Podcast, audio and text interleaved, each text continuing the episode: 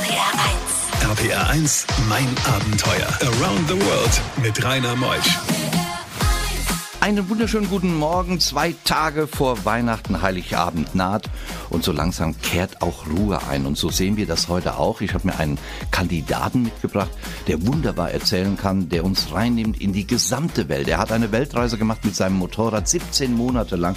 Und was wünscht man sich mehr zu Weihnachten als solch einen Menschen in mein Abenteuer bis 12? RPR1 Mein Abenteuer wird präsentiert von den Octopus Online Auktionen. Hier bestimmst du den Preis für deinen Deal. Mehr auf octopus.com. RPR1, das Original.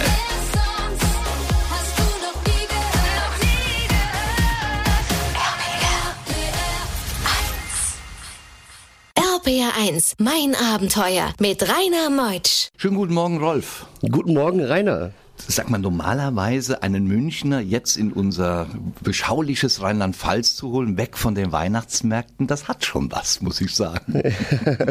also ich fand äh, die Anreise schon toll. Ich bin mit dem Zug gekommen und äh, vor allem die Strecke zwischen Mainz und Koblenz am Rhein. Wahnsinn. Bin ich noch nie gefahren. Ja. Wunderschön. Und die Weihnachtsmärkte bei uns in ja. der Heimat, die musst du auch mal erleben. Ich kenne das ja in München, habt ihr ja diesen wunderschönen Christkindlmarkt, dort direkt am Marienplatz. Marienplatz, genau, ja. Aber wir haben auch schöne hier. Ja, ich war auch Zeit. gestern Abend äh, in der Innenstadt. Ja, ah, war richtig schön. Ja. Wunderbar. Rolf, eigentlich sagt man doch, wenn man so Mitte 30 ist, ist Geschäftsführer von einer richtig großen Werbeagentur. Hey, ich mach weiter, ich sammle Geld und lass es krachen. Du hast es ganz anders gemacht. Ja, weil genau das nicht mein Weg war. Das hat mir zwar Spaß gemacht und äh, ich habe diesen Job wirklich geliebt, das war genau mein Job, das hat mir sehr gut gefallen. Aber ich habe mir gedacht, bis 67 kann das so nicht weitergehen. Das, äh, das kann nicht alles sein, was das Leben zu bieten hat. Und mir ging es nicht darum, nur einen anderen Job zu finden oder eine andere Tätigkeit, sondern irgendwie was wirklich ganz anderes. Und dann habe ich das Motorradfahren für mich äh, entdeckt und ähm, da war ich sofort infiziert, von der ersten Fahrstunde an, kann man so sagen.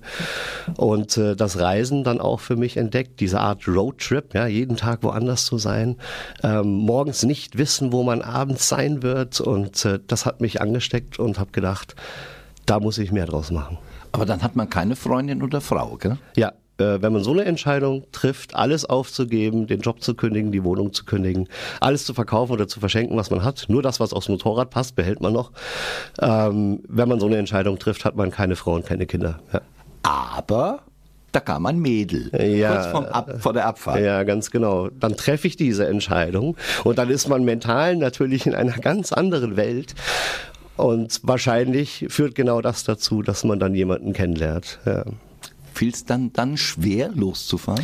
Ja, es fiel deutlich schwerer, als ich mir das erhofft hatte, richtig. Ja. Also ähm, wir waren dann zusammen und waren ein Paar, aber die Entscheidung war gefallen und es war schon mitten in den Vorbereitungen äh, und ich bin dann trotzdem losgefahren. Ja.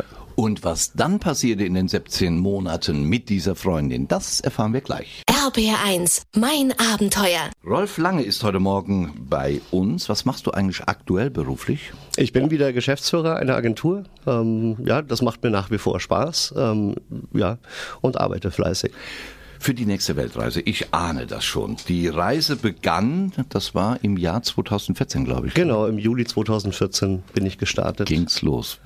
Die ersten Etappen, erzähl mal. Ähm, ja, der Plan oder auch nicht nur der Plan, auch in der Umsetzung. München losgefahren und so lange äh, nach Osten, bis nicht mehr geht. Also erstmal Land gewinnen, wie man so schön sagt.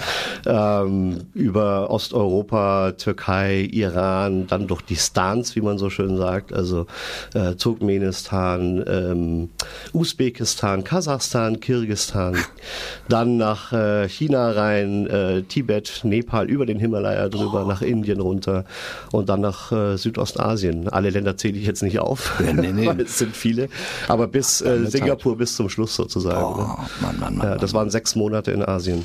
Sechs Monate. Und ja. der Iran, das kann man so einfach mit dem Motorrad da durchfahren? Ja, tatsächlich. Man braucht zwar so eine offizielle Einladung vom Innenministerium. Also das ist eigentlich nur ein Zahlencode, damit man dann das Visum bekommt. Aber das ist alles schnell organisiert, ist gar nicht so kompliziert. Man braucht auch keinen staatlichen Aufpasser, wie zum Beispiel in China oder in Tibet ne? und in Myanmar damals auch. Ähm, das braucht man im Iran nicht. Dort kann man sich frei bewegen. Es ist wunderbar. Die Menschen sind wahrscheinlich die gastfreundlichsten äh, Menschen weltweit. In Kirgistan hast du eine Geschichte, habe ich im Buch gelesen, du kommen wir nachher auch noch drauf ja. auf dein Buch mit Nomaden. Ja, gelebt. ganz genau. Also da waren wir, ähm, da waren wir, ich bin ja zu zweit gestartet, muss man sagen, und allein zurückgekommen. Das noch als Hintergrundinfo. Und da waren wir äh, in den Bergen unterwegs, drei Tage, und fuhren da so einen Pass hoch und wussten nicht, äh, wo der hinführt. Ähm, fahren den hoch und erreichen eine Hochebene auf 3000 Metern Höhe und wollten campen. Also es wurde langsam dunkel, es fing an zu schneien und wir brauchten dringend einen Zeltplatz. Äh, sollte man ja immer finden, bevor es dunkel wird. Und überall standen Jurten immer so ein 300 Meter Abstand. Das heißt, man konnte alles sehen auf dieser Ebene. Und man stellt ja nicht einfach sein Zelt im Vorgarten von Nomaden oder von Schafhirten auf. Und ähm, ja, dann äh, habe ich äh, den Helm abgenommen, mit einem Abstand gehalten, ne, mit 100 Metern, bin langsam auf so eine Jurte zugegangen, wirklich ordentlich nervös, weil ich wusste nicht, wie reagieren die, wie finden die das. Und was dann passierte, erfahren wir gleich nach halb. Bei diesen Geschichten hält die Welt den Atem an. RBR1, mein Abenteuer mit Rainer Meutsch. Rolf Lange aus München, er ist Weltreisender mit dem Motorrad, ist er 17 Monate unterwegs gewesen. Wir sind jetzt in Asien, in Kirgistan. Er ist auf einer Ebene von 3000 Meter Höhe und sieht über diese gigantische Weite nur diese Hütten, diese Jurten und er steht jetzt da. Was passierte denn da? Und ich suchte eben dringend einen Zeltplatz und äh, ja, kann mich da ja schlecht neben so eine Jurte einfach hinstellen, äh, ziehe den Helm ab, gehe mit ordentlicher Packung Nervosität, die damals am Anfang der Reise noch da war, auf eine Jurte zu, um zu fragen, ähm, mit, mehr mit Handzeichen, ne? darf ich hier mein Zelt äh, aufschlagen und deute so ein Spitzdach an, kommt mir dieser Mann entgegen. Innerhalb von zehn Sekunden war ich in seiner Jurte. Und den nächsten ganzen Tag äh, habe ich dort verbracht. Ja, es war wunderschön. Wir wurden verwöhnt ja, mit gebratenem Jackfleisch, gebratenen Kartoffeln, mit äh, frisch gefangenen Fischen aus dem See, nachdem diese Ebene äh, benannt ist, dem Sonnenköllsee ähm, haben mit den Kindern äh, gespielt, die haben auf den Motorrädern rumgeturnt. Äh, der Schafhätter hat uns auf seinem Pferd reiten lassen. Das war ein wunderschöner Tag. Hast du dort auch erlebt, die Menschen, die am wenigsten haben, geben am meisten? Ja, ganz genau. Das ging dort los. Äh, es ging auch, äh, das hat sich die ganze Reise eigentlich durchgezogen. Aber das war so das erste, ja, wirklich prägende Beispiel, wo man gemerkt hat, Menschen, die zu fünft in einer Jurte leben, das ist Wohn, Schlaf, Esszimmer, Küche, alles zugleich, äh, die da auf dem Boden auf Decken schlafen ähm, und eigentlich überhaupt keinen Platz haben, dann noch zu sagen, ja klar, ihr kommt hier rein, ihr schlaft hier bei uns. Sensationell. Ziehen die weiter? weil das Vieh äh, Weiten braucht? Ähm, ja, die kommen vor allem im Sommer da hoch und im Winter leben sie in den Dörfern unten in den Tälern. Mhm. Deswegen nennt man sie auch Halbnomaden. Also die sind im Sommer unterwegs, äh, dort oben und im Winter unten.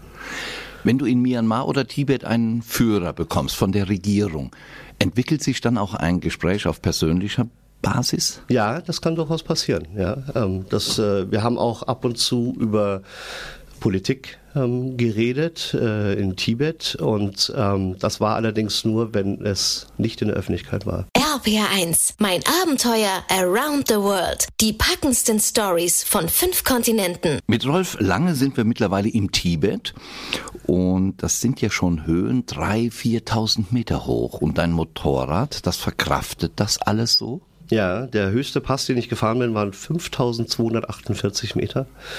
Das Motorrad hat es wunderbar geschafft. Man spürt einen kleinen Leistungsverlust natürlich, ähm, aber mit einem 125 PS Motorrad ähm, geht das auf jeden Fall sehr gut. Es geht auch mit schwächeren Motorrädern, aber man spürt einen Leistungsverlust, aber es hat wunderbar geklappt. Und wie hast du es gespürt am Körper? Ja, ich hatte vor meiner Abreise wirklich Wahnsinnsrespekt vor dem Himalaya. Ich habe gedacht, weil ich bin wirklich kein sportlicher Typ und ich habe gedacht, oh Gott, wie wird's mir da oben gehen? Weil ich musste ja Motorrad fahren. Äh, man kennt das Übelkeit, Wahnsinns Kopfschmerzen, ein bisschen zu wirklich äh, ja, schweren Einschränkungen und hatte wirklich äh, ein bisschen Angst davor.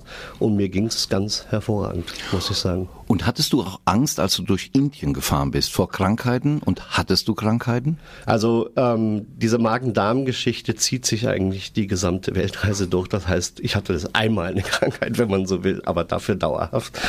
Und ähm, nein, man muss aufpassen, was man, also kein äh, Gemüse, das nicht gegart ist, ähm, zum Beispiel. Ähm, ich würde auch empfehlen, Boneless zu bestellen, also ohne Knochen ähm, und solche Sachen. Das sind so Tricks, die man so ein bisschen von der Warum? Reisenden. Ja, äh, ich weiß nicht, nicht, ob da einem nur Angst gemacht wird, aber äh, Roadkill sagt man das ja, ne? Tiere, die im Verkehr quasi ähm, überfahren werden und sowas. Solche Geschichten hört man dann. Ähm, ich hatte schon Magen-Darm, aber was Schlimmes ist mir dort ehrlich gesagt nicht passiert. Auch nicht mit dem Motorrad? Der Verkehr in Indien, muss ich sagen, war die Hölle also wirklich weltweit der schlimmste Verkehr. Das Recht des Stärkeren gilt, ohne Ausnahme. Und es kann schon sein, dass ein, ein Bus entgegenkommt auf der eigenen Spur, weil er den Stau, der auf seiner Spur stattfindet, einfach überholt. Und der kommt mit Hupe und äh, fährt einfach weiter geradeaus. Und wenn du dann nicht auf die Wiese ausweist, dann überfährt er dich. Ah, herzlichen Glückwunsch. Ja. Ja, das lassen wir erstmal sitzen, äh, sacken und spielen ein paar Takte Musik. Dann kommen die Weltnachrichten und wir kommen zurück um kurz nach elf. RPR 1. RPR 1, mein Abenteuer. Around the World mit Rainer Meusch. Wir gehen in die zweite Stunde mein Abenteuer. Zwei Tage vor Heiligabend habe ich mir Rolf Lange eingeladen und das ist so spannend, wie er erzählt. Er ist auch erfolgreicher Buchautor, kommen wir auch noch zu, denn seine Weltreise ist in Weltenreisen dokumentiert. Und wir haben schon viele Länder jetzt geschafft in der ersten Stunde, aber es liegen ja noch einige vor uns. RPR1 Mein Abenteuer wird präsentiert von den Octopus Online Auktionen. Hier bestimmst du den Preis für deinen Deal. Mehr auf octopus.com. RPR1, das Original.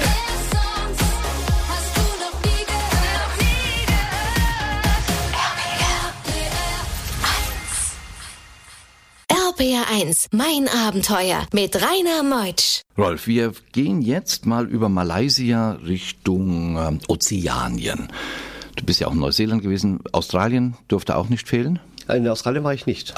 ja. Das ist der Hammer. Ja. Ist Weltreisender, fährt durch fast alle Länder ja. und ist nicht in Australien. Ja, wie, wie kam das denn? Grund, ähm, weil, also ich hatte ja ein beschränktes Budget, das heißt, man muss irgendwie schauen, wie kriege ich das äh, auf eineinhalb Jahre verteilt ähm, und so weiter. Und Australien war für mich immer die Gelegenheit, daraus mal ein eigenes Projekt zu machen. Weil zwei Wochen Australien, ähm, das macht keinen Sinn. Das Land ist so groß, da sollte man eigentlich sechs Monate verbringen.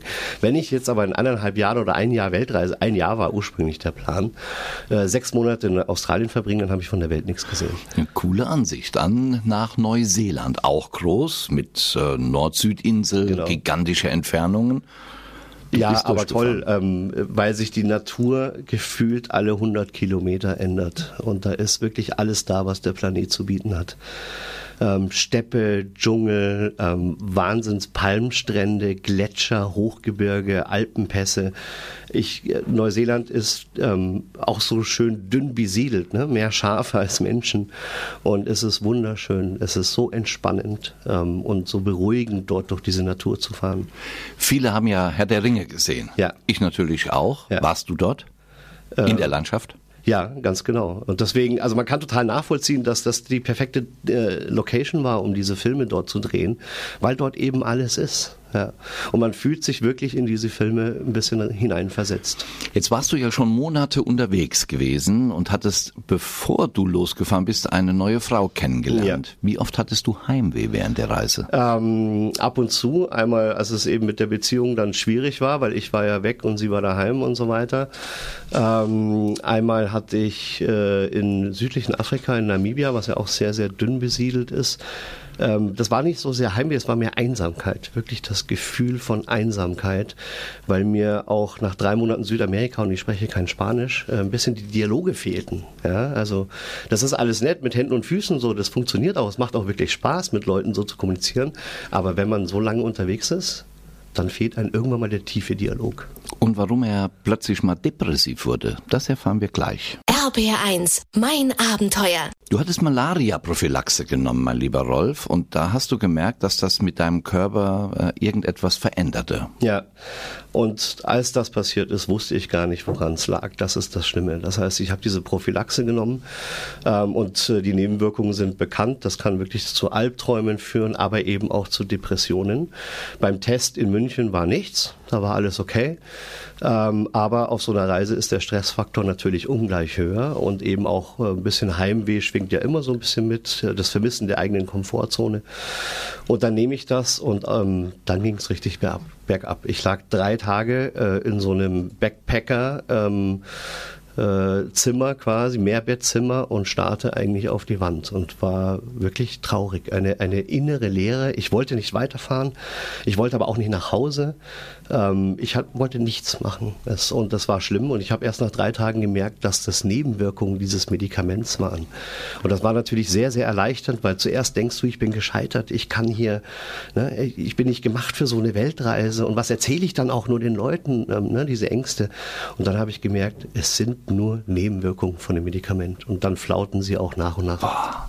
Und dann kam die Freundin dich besuchen in Neuseeland. Ja, ganz genau. Wir Ach. sind dann, äh, haben diese Phase der, der Einsamkeit des Heimwehs überwunden, haben gemerkt, äh, wir fehlen uns einfach zu sehr. Und dann kam sie nach Neuseeland. Äh, sechs Wochen waren wir dort hinten drauf aus Motorrad äh, durch diese Wahnsinnslandschaft und diese entspannten Menschen auch. Äh, das war für uns äh, Balsam für die Beziehung. Und ähm, wir haben uns dann am letzten Tag, als sie nach München ist und ich weiter auf die Reise, äh, auch verlobt. Das ist eine wunderschöne Geschichte. Steht die auch in dem Buch Weltenreise? Ja. Was steht denn noch darin? Oh, da steht ganz viel. Ähm, das sind äh, neun Kapitel, die ich da drin habe und die haben alle einen Obertitel ähm, oder einen Titel. Die, die stehen für Eigenschaften, die man außerhalb der Komfortzone braucht, wie Mut, Neugier, Zuversicht, Gelassenheit, Vertrauen, Offenheit, äh, Reflexion und Zeit und vor allem Lächeln. Jetzt haben wir ja an zwei Tagen Weihnachten. Wie ja. kriegt man denn dieses Buch? Wie man das bekommt. Mhm. In jedem Buchhandel, ähm, natürlich auch online in allen gängigen äh, Stores, die es da so gibt. Wow. Erschienen bei National Ge Geographic, ähm, hat 192 Seiten und die Hälfte davon sind Fotos. Was kostet das Buch? Ähm, 24,99. Ja, das ist ja ein Traumbuch mit dem Motorrad ins Abenteuer und zurück. Rolf Lange, Weltenreise. Bei diesen Geschichten hält die Welt den Atem an. RBR1, mein Abenteuer mit Rainer Meutsch. Zu Gast ist der Buchautor, der auch Vorträge hält, Rolf Lange aus München. Er ist mit dem Motorrad ins Abenteuer und natürlich wieder nach Hause gekommen. 17 Monate war er unterwegs, tausende von Kilometern und viele Länder hat er bereist. Nun gehen wir mal nach Afrika. Wir haben ja nur noch zwei Talks. Das geht ja hier wie heute Morgen, wie die ganze Vorweihnachtszeit, wie im Fluge. Du warst in Ruanda gewesen. Ja. Und da hatte ich was ganz Besonderes äh, fasziniert. Ähm, ich hatte, bevor ich nach Ruanda kam, natürlich darüber gelesen, ähm, ne, äh, dicht bevölkertes Land äh, Afrikas und so weiter. Und dachte, okay, da wird der Verkehr die Hölle sein, wie in Indien. Und es wird wahrscheinlich sehr schmutzig sein. Und dann hat man natürlich die Nachrichten von 1994 im Kopf, der Völkermord. Und das sind so die Vorurteile, die Bilder, die man von Ruanda im Kopf hat. Und dann fahre ich über die Grenze, äh, fahre durch eins der saubersten Länder, die ich gesehen gesehen habe, Plastiktüten seit 2004 verboten, von Gewalt, also war ja auch ein irrer Gedanke, dass da alles gewalttätig ist, aber wahnsinnig neugierige Menschen, ganz offene Menschen, die so hilfsbereit sind und äh, wunderschöne Landschaft auch, das Land der tausend Hügel, ne, mit diesen Terrassenfeldern, alles ist bewirtschaftet, privat bewirtschaftet, muss man dazu sagen. Und äh, Ruanda ist wahnsinnig organisiert. Die Nachbarländer, so die Kenianer und auch die Tansanier sagen gerne, das ist so ein bisschen das Deutschland Afrikas. Ne? Weil es so gut organisiert ist. Und das hat tatsächlich auch historische Gründe und ähm, das hat mich überrascht, ne? wie man Vorurteile so ähm, widersprochen bekommt durch die Realität, wenn man da mal durchfährt.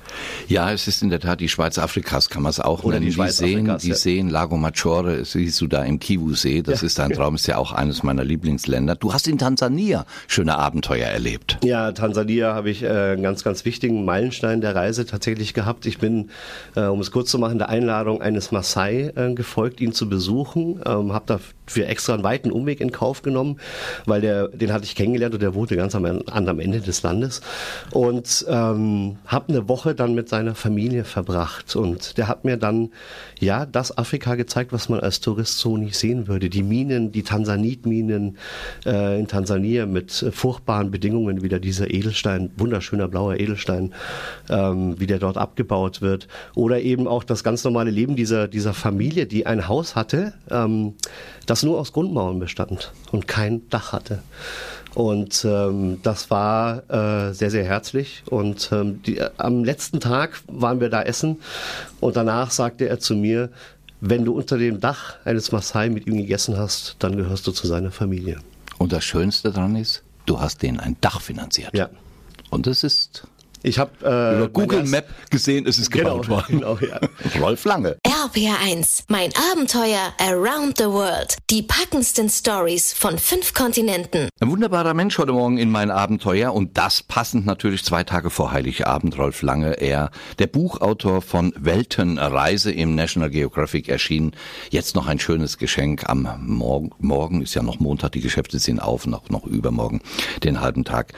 Kann man schön unter dem Weihnachtsbaum legen. Die Weltreise geht ja langsam zu Ende bei uns. Bei dir gibt's noch viele Geschichten. Was hat das dir gebracht, diese Reise insgesamt, die 17 Monate? eine zwei Dinge. Das eine ist ähm, eine wunderbare Gelassenheit und Entspanntheit. Das ist, wenn man die Komfortzone dehnt, dann wird alles, was vorher in dieser Komfortzone war, viel, viel leichter. Man macht sich nicht mehr so einen Kopf um kleine Dinge ähm, und vor allem ähm, eine ganz, ganz wunderbare Sicht auf diese Welt. Ähm, weil die Nachrichten erzählen uns natürlich äh, Dinge, die nicht besonders schön sind. Ähm, die sind auch nicht unbedingt gelogen, aber sie sind nur ein Prozent der Wahrheit. Und 99 Prozent, die anderen 99 Prozent äh, durfte ich entdecken. Und das steigert ungemein die Lebensqualität, wenn man von diesem Planeten so ein positives Bild hat.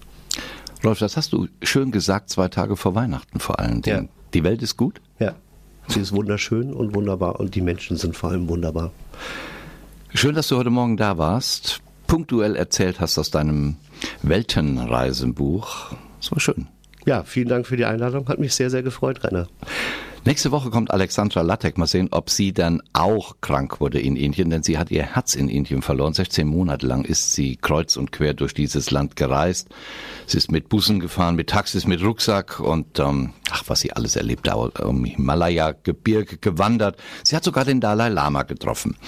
Da freuen wir uns drauf. Unser Partner ist ja octopus.com. Wenn Sie noch ein Geschenk suchen für übermorgen, man kann auch was ersteigern bei denen. Geht einfach mal ins Internet und jetzt bleibt mir nur noch zu sagen, es ist ja die vorletzte Sendung vor dem Abschluss diesen Jahres, vor Weihnachten. Das ist eine schöne Zeit. Ich werde mir gleich den Ingo Koch holen, werden wir schön noch zu Weihnachten mal sehen, über den Weihnachtsmarkt gehen, noch ein Würstchen essen, vielleicht einen Glühwein trinken nach der Sendung, den Rolf nach Hause schicken nach München. Alles sehr friedlich und Ihnen wünsche ich ein friedvolles Fest, wo auch immer Sie es feiern. Genießen Sie es. Danke, dass ihr dabei wart und wir hören uns wieder am 29. Tschüss, ich bin der Rainer.